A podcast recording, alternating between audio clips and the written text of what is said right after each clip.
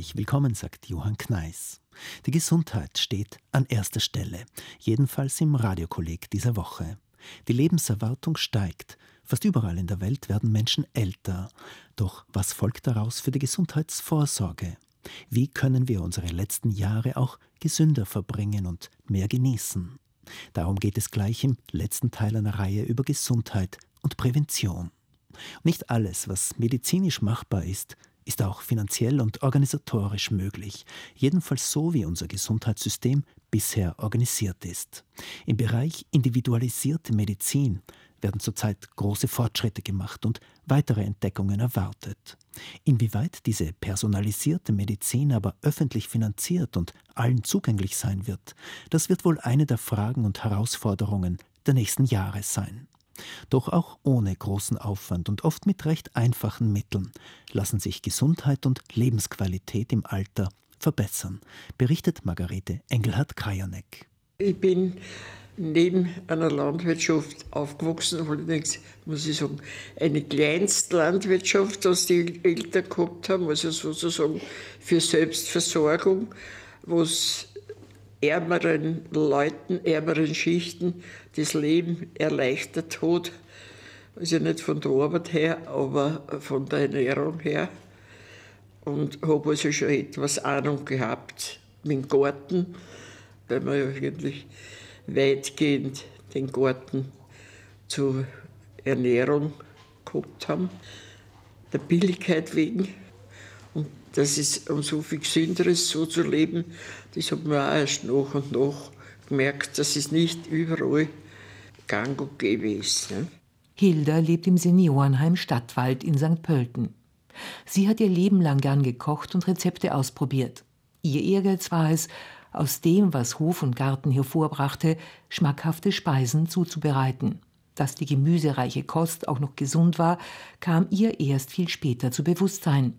Spätestens, als ihr Wissen und ihr Können im Gartenbau plötzlich gefragt war und sie mit anderen Seniorinnen und Senioren am Projekt GECO teilgenommen hat. Also GECO steht für generationsübergreifende Ernährungskompetenz und das Projekt haben wir gemeinsam mit dem Gardening-Verein in St. Pölten Stadtgarten initiiert. Und es war dann dabei die Daniel Gran Volksschule 2 in St. Pölten und das Seniorenheim Stadtwald in St. Pölten.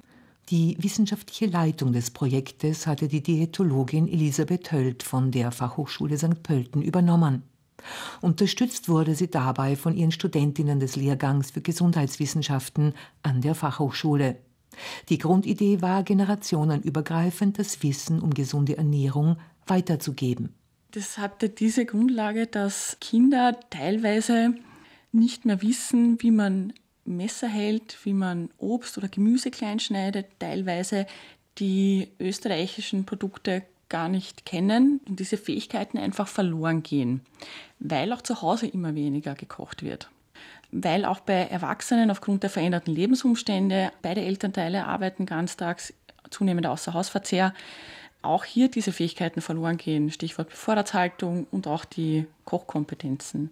Auf der anderen Seite gibt es aber Senioren, Seniorinnen, die ja ihr Leben lang selbst gekocht haben und das die Hauptaufgabe war vieler Seniorinnen, weil sie Hausfrauen waren und viele auch einen Garten haben, wo sie äh, selber Obst und Gemüse gezogen haben. Daher auch wissen, wo es herkommt, wie ich das aufziehe, wie ich es verarbeite. Und wir haben uns gedacht, das wäre doch schön, wenn man diese zwei Gruppen zusammenbringt, sodass quasi Opa und Oma den Kindern mitgeben, was ist überhaupt unsere Nahrung, was wächst im Garten, wie kann ich das verarbeiten und wie können wir das gemeinsam genießen. Seniorinnen, Studenten und Kinder berieten, was in den Hochbeeten, die im Garten des Seniorenheims angelegt wurden, gepflanzt werden sollte. Die Wahl fiel auf Spinat und Karotten, Radieschen und Schnittlauch. Gemeinsam sehen, aufziehen, ernten und kochen, das war das Vorhaben, das in einer Mahl den Höhepunkt finden sollte. Beim Zubereiten der Speisen hat Ilse den Mädchentisch betreut. Die angebotenen Rezepte fanden aber nicht immer die Zustimmung der Kinder, berichtet sie. Das ist mir zu hart. Karotte esse ich nicht. Dann haben wir Spieße gemacht, die sind auch so hart. Der Salat ist gegessen worden, das war wunderbar. Ne? Ja, also bei mir waren es vorwiegend Buben, die eigentlich dann ganz geschickt mitgearbeitet haben, was zu schneiden und so weiter. Und das ist wahr, dass sie manches überhaupt nicht kennt haben. Also die Aufstriche und das haben sie eigentlich nicht alle ohne weiteres angenommen. Man hat gesehen, ich sind es nicht gewohnt. Ne? Jetzt haben wir einen Topfenaufstrich und mit dem Gemüse drin. Dabei war das wirklich schmackhaft zubereitet. Und ich möchte schon sagen, dass sie die von der Fachhochschule da schon sehr viel Eifer ja, haben lassen. sehr bemüht. Ja. Und den Mixer mitgebracht für dieses Smoothies. Ja. Da, ja, ich will auch, ich will auch.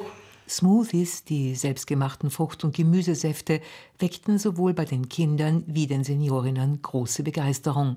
Und beim gemeinsamen Zubereiten diskutierte man auch über Ernährungsfragen. Es hat sich dann ja ausgestellt, wie sie eine Jausenbackerl ausgepackt ja, haben. das ist richtig. Äh, dass es hauptsächlich Wurst war ne? und nicht zu wenig. Und der eine Bub, der da sehr interessiert an allem, was man ihm gesagt hat, war, der hat mir dann auch gezeigt, was er so noch alles an Gesunden mit hat. Und unter anderem zuckerfreie Zuckerl. da habe ich gesagt, na, das ist eine Täuschung. Ja, das ist. Der ist da versteckt genauso drin, der Missetäter für vieles und der war eh schon ein bisschen übergewichtig. Und da habe ich ihm dann auch erklärt, was da alles drin ist, was alles andere als gesund ist. Ballaststoffreiche Ernährung, ausreichend Bewegung und ein stabiles soziales Umfeld sind die drei wichtigsten Voraussetzungen dafür, dass Menschen bis ins hohe Alter aktiv und selbstbestimmt leben können. Das betrifft eine wachsende Bevölkerungsgruppe, denn demografisch sind wir eine alternde Gesellschaft. Das heißt, eine steigende Zahl an älteren und alten Menschen stehen immer weniger Jungen gegenüber. Was bedeutet das für die primäre Gesundheitsfürsorge? Ulrike Feld vom Institut für Wissenschafts- und Technikforschung der Universität Wien. Die Frage der Prävention ist ja gar noch nicht so eine Frage, die so lange vorhanden ist und die Aufmerksamkeit für die Gesundheit beim Arbeitsplatz, die Tatsache, dass mehr Frauen arbeiten, als früher gearbeitet haben und ähnliches. Das heißt, wir werden ganz neue Generationen bekommen, wo wir schon während der, ihrer Arbeitszeit darauf achten müssen, dass Gesundheit eigentlich ein Punkt ist und nicht nur Leistungsfähigkeit. Man versucht Leistungsfähigkeit einfach abstrakt zu definieren, aber Leistungsfähigkeit hängt ganz stark mit einem Wohlbefinden zusammen. Und Wohlbefinden ist einfach verknüpft mit der Frage dessen, kann ich mich um meinen Körper kümmern, kann ich mich um meine Gesundheit kümmern.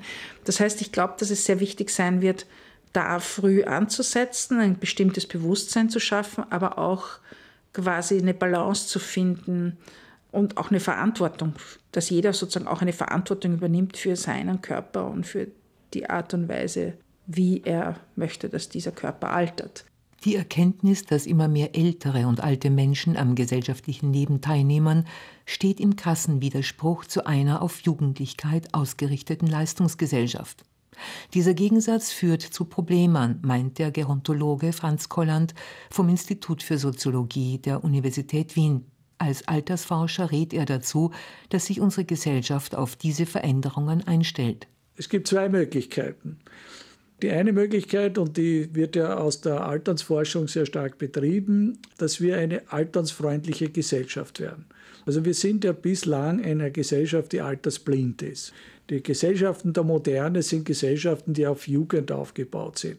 Auf sehr raschen Wechsel, auf hohe sensorische Fertigkeiten, Fähigkeiten.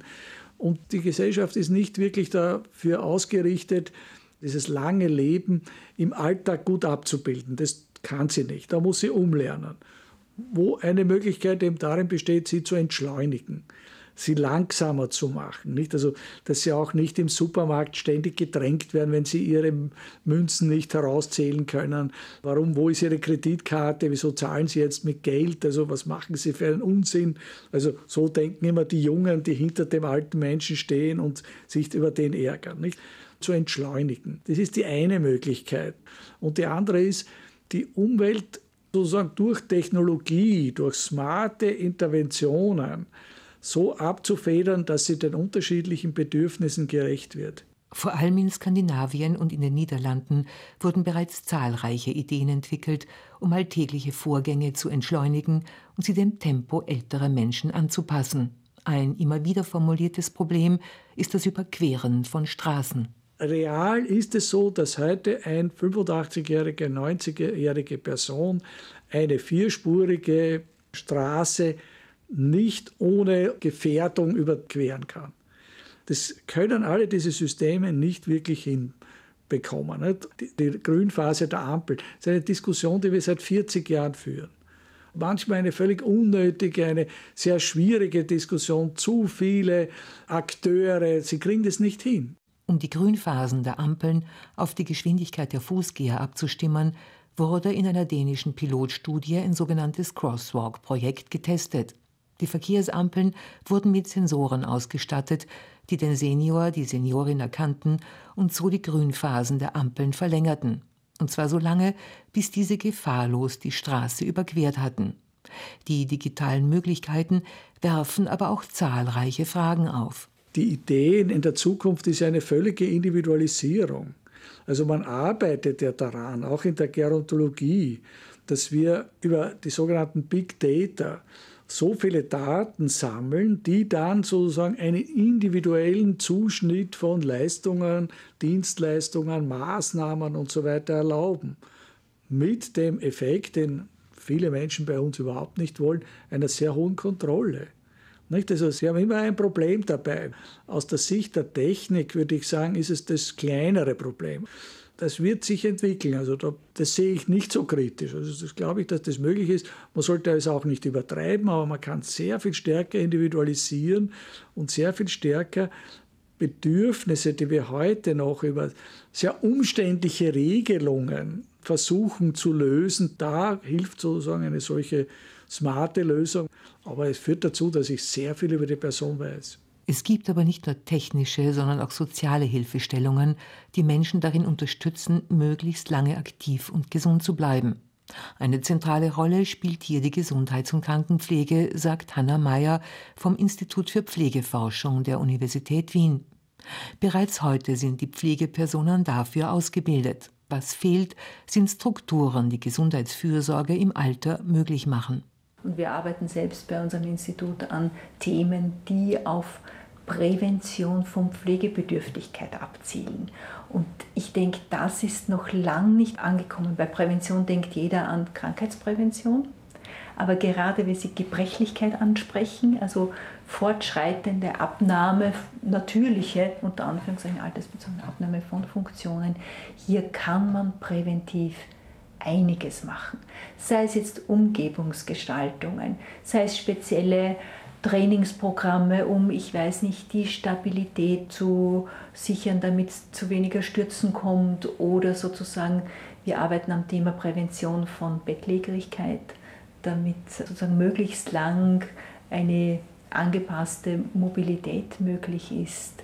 Da gibt es eigentlich noch ganz, ganz wenig Ansatzpunkte wo hier Pflege eigenständig arbeiten könnte. Es gab ja erste Modellprojekte von präventiven Hausbesuchen vom Roten Kreuz. Das ist aber auch nur teilweise angenommen worden in der Bevölkerung. Also ich glaube, da müsste man noch sehr viel Aufklärungsarbeit leisten. Und hier werden natürlich auch Versicherer etc. gefragt, solche Dinge zu unterstützen. Möglichst lange körperlich fit und beweglich zu bleiben, das ist eines der zentralen Anliegen. In einem Geriatrie-Tageszentrum der Caritas Socialis in St. Pölten wurde darum ein Pilotprojekt gestartet. Ein Kraft- und Koordinationstraining, das zweimal wöchentlich den Besuchern der Tagesstätte angeboten wurde. Anna Berger, Physiotherapeutin an der Fachhochschule St. Pölten, hat dieses Projekt geleitet.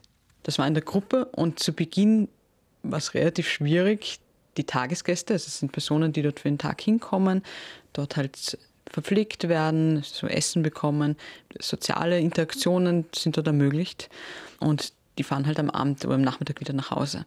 Und am Anfang war es sehr schwierig, diese Gäste dort dazu motivieren, mitzumachen bei einer Bewegungsgruppe. Es ist anstrengend, wenn man nicht weiß, was man davon hat, nimmt man lieber mal den bequemen Weg. Einige wurden da auch zwangsbeglückt und wurden einmal da motiviert, dass sie überhaupt einmal hinkommen und sich das ansehen. Und es war dann aber tatsächlich so, ich glaube, wir haben das über fünf Wochen durchgeführt. Und man hat dann richtig gesehen, wie einige Leute, die am Anfang sehr skeptisch dem Ganzen gegenübergestanden sind, dann sehr motiviert waren und da richtig einen Ehrgeiz entwickelt haben und auch gesehen haben, dass sich da etwas tut, dass es ihnen gut tut und dann einfach weitergemacht haben. Und ich habe dieses Projekt aber nur fünf Wochen betreut. Das war so die Anfangsphase. Und mittlerweile ist es ein Fixpunkt bei der Caritas Sozialis, das stattfindende Bewegungstraining zweimal die Woche. Geübt wurden Bewegungen, die alten Menschen zunehmend schwerer fallen. Gleichgewichtsübungen wie das Stehen auf einem Bein, Aufstehen und Niedersetzen, das Anwinkeln und Ausstrecken der Knie. Kleine Herausforderungen, die alte Menschen fit halten und die Bewältigung des Alltags erleichtern. Also wir wissen, dass es mit fortschreitendem Alter dazu kommt, dass unsere Wahrnehmungsprozesse, also Sehen, Hören, Fühlen, tendenziell abnehmen. Und hier ist es aber ganz wichtig, dass ich natürlich meine Umwelt wahrnehmen muss, damit ich darauf adäquat äh, reagieren kann. Wir können das jetzt nicht aufhalten, dass natürlich Sehfähigkeit oder Hörfähigkeit schlechter werden, aber was wir können, ist natürlich, wenn ich mich weiter bewege, dass ich eine Vielzahl an Bewegungsantworten und Bewegungserfahrung sammle und somit besser reagieren kann auf herausfordernde Situationen oder wenn einmal ein Hindernis steht, dass ich da effizient die Muskulatur, die ich benötige, ansteuern kann. Für den Gerontologen Franz Kolland verführt unsere technisierte Umwelt dazu, körperlich bequem zu werden. Und diese Tendenz ist für jung wie alt ungesund. Ich brauche eine Welt, die als solches anregend ist. Es muss eine gesundheitsanregende Welt sein. Ich würde die, die Rolltreppen zurückbauen. Ich fahre seit drei Jahren mit keiner Rolltreppe mehr. Es geht ganz einfach. Aber es geht nicht ganz so einfach, weil ich muss die Treppe, die Stiege, die zum Gehen ist, muss ich oft mühsam suchen und die ist versteckt, manchmal durch Notrufknöpfe abgesichert. Also ich hätte gern sozusagen die Treppen mit einer ähnlichen Beflügelungs- und Himmelfahrtstendenz wie die Rolltreppe. Verstehen Sie, sie muss einladend sein. Vorsorge treffen heißt, eine Umwelt gestalten, die menschenfreundlich ist. Eine Umwelt, die das Individuum fördert, aber auch fordert. Nicht die Leistungsfähigkeit und das Tempo sollten im Zentrum gestalterischer Überlegungen sein, sondern das Wohlbefinden des Einzelnen. Und hier wird zu oft und zu schnell die Verantwortung an das Individuum delegiert, sagt Ulrike Feld vom Institut für Wissenschafts- und Technologieforschung. Denn individuelle Gesundheit steht immer im Kontext einer Gesellschaft. In den Studien, die wir gemacht haben, eben zu Übergewicht und anderen Fragen, war ganz viel das Thema, dass Leute eigentlich das Gefühl haben, sie haben keine Kontrolle über ihre eigene Zeit mehr, sondern jemand anderer, die Arbeitswelt, die Familie, die hat Kontrolle über ihre Zeit und daher wie viel sie sich Zeit nehmen können, um zu kochen, zu essen, sich um Essen zu kümmern und so weiter, ist extrem eingeschränkt. Das heißt, es geht darum, Zeit eigentlich und Zeitraum zu schaffen für Regelmäßigkeiten, für das Essen wieder etwas bedeutet, dass wir wegkommen von einem sehr naiven Effizienzgedanken, dass ich einfach, wenn ich noch schneller irgendetwas mache, dass es dann besser wird, hin wieder zu einem ausgeglichenen, wo ich sagen kann, über einen Zeitraum hinweg rechnet sich das. Es hat etwas mit dieser Kurzzeitigkeit, in der wir eigentlich Denken zu tun. Ein älterer Mann hat mir in einer Fokusgruppe mal folgende Anekdote erzählt, wie er als junger Bursch als Lehrling in der Firma begonnen hat. Dann war es noch so, dass die Maschinen abgestellt wurden zur Mittagspause und alle hatten ihre Dreiviertelstunde Mittagspause und dann wurden die Maschinen wieder aufgedreht. Und erst im Laufe der Diskussion hat er dann gesagt, er kann sich gar nicht mehr genau erinnern, wie das passiert ist, aber am Schluss gab es das nicht mehr. Die Maschinen sind immer gelaufen und du konntest nur dann Pause machen, wenn es die Maschine erlaubt hat. Zeit, um sich zu bewegen, Zeit zum Essen und Zeit für Gespräche. Das sind drei Grundbedürfnisse von Menschen. Um eine primäre Gesundheitsfürsorge in einer Gesellschaft zu gewährleisten, müssen diese Kriterien berücksichtigt werden. Denn Gesundheit ist ein Langzeitprojekt, das im Kleinkindalter beginnt und sich bis ins hohe Lebensalter fortsetzt. Dafür müssen auch strukturelle Rahmenbedingungen im Gesundheitswesen geschaffen werden, erklärt die Politologin Barbara Preinsack von der Universität Wien. Wir wissen von empirischen Studien, dass in Ländern, in denen mehr für soziale Sorge ausgegeben wird, also nicht medizinische Sorge im engeren Sinn, sondern soziale Sorge.